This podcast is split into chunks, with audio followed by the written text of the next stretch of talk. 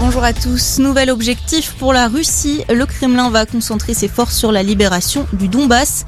Cette province de l'Est de l'Ukraine en partie contrôlée par des séparatistes pro-russes depuis 2014.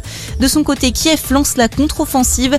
L'armée ukrainienne tente depuis hier de récupérer la ville de Kherson au sud du pays, la seule ville majeure entièrement passée sous contrôle russe. Hier, des milliers de personnes ont manifesté contre la guerre à Varsovie, la capitale polonaise où de nombreux Ukrainiens ont trouvé refuge, et notamment des enfants, selon l'UNICEF 4,3 millions de petits Ukrainiens ont été déplacés depuis le début de la guerre, soit plus de la moitié des jeunes du pays. La Commission européenne pourra maintenant faire des achats communs, annoncé hier d'Emmanuel Macron au terme d'un sommet européen à Bruxelles. La mesure doit permettre d'obtenir de meilleurs prix, en particulier sur le gaz.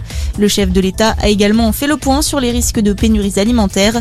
Les conséquences de la guerre devraient se faire particulièrement sentir d'ici 12 à 18 mois.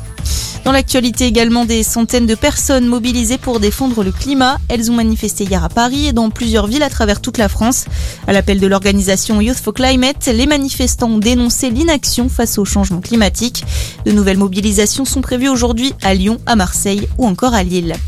158 personnes secourues dans la Méditerranée. Le navire Océan Viking de SOS Méditerranée a recueilli hier des migrants qui tentaient de rejoindre l'Europe à bord d'un pneumatique surchargé. Selon l'ONG, deux personnes n'ont pas pu être sauvées. Un seul corps a pu être repêché à cause des conditions météo difficiles. En foot, les Bleus ont battu hier soir les éléphants de Côte d'Ivoire. Premier match de l'année pour l'équipe de France. Un match amical qui s'est conclu avec un score de 2 buts à 1. Et puis Tyler Hawkins, le batteur des Foo Fighters, est mort. Le célèbre groupe de rock américain l'a annoncé la nuit dernière. Le musicien était âgé de 50 ans. Il jouait notamment aux côtés de Dave Grohl, l'ex-batteur de Nirvana, devenu le chanteur des Foo Fighters. Voilà pour votre point sur l'actu. On vous accompagne toute la journée.